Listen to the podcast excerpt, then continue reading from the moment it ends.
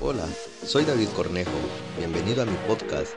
Te invito a que te suscribas y puedas escuchar consejos y reflexiones para la vida diaria que te serán de mucha ayuda. Acompáñame. Cuenta la fábula de la serpiente y la luciérnaga.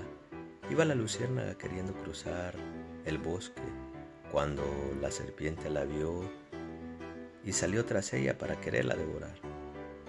Hubo un día entero que estuvo tras ella para querérsela comer. Y al segundo día, la luciérnaga un poco cansada se detuvo. La serpiente subió a un árbol y se le abalanzó para querérsela devorar. Pero con astucia la luciérnaga pudo esconderse. Y al estar escondida le dijo, oye, te puedo hacer tres preguntas. A lo que la serpiente respondió, no estoy muy acostumbrada a contestar este tipo de preguntas, pero dime, le dijo la primera pregunta a la luciérnaga. ¿Estás acostumbrada a comer luciérnagas? La serpiente le respondió, no, no como usualmente luciérnagas. ¿Te puedo hacer la siguiente pregunta que es, ¿te he hecho algo malo?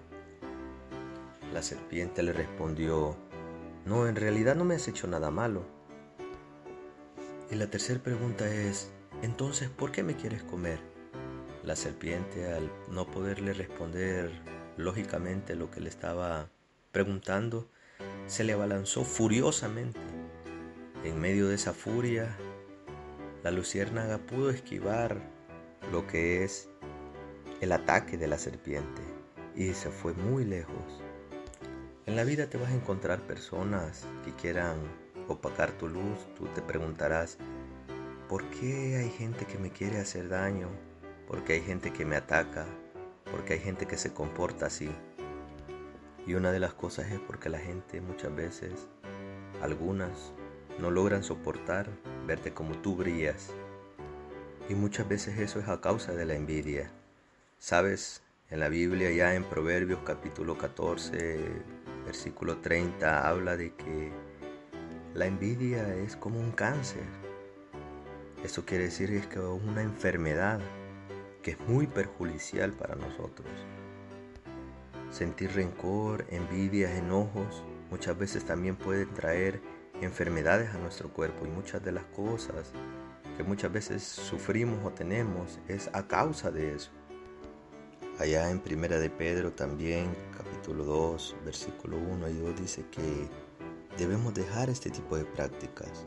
¿Pero por qué? Porque muchas veces dañan nuestra vida.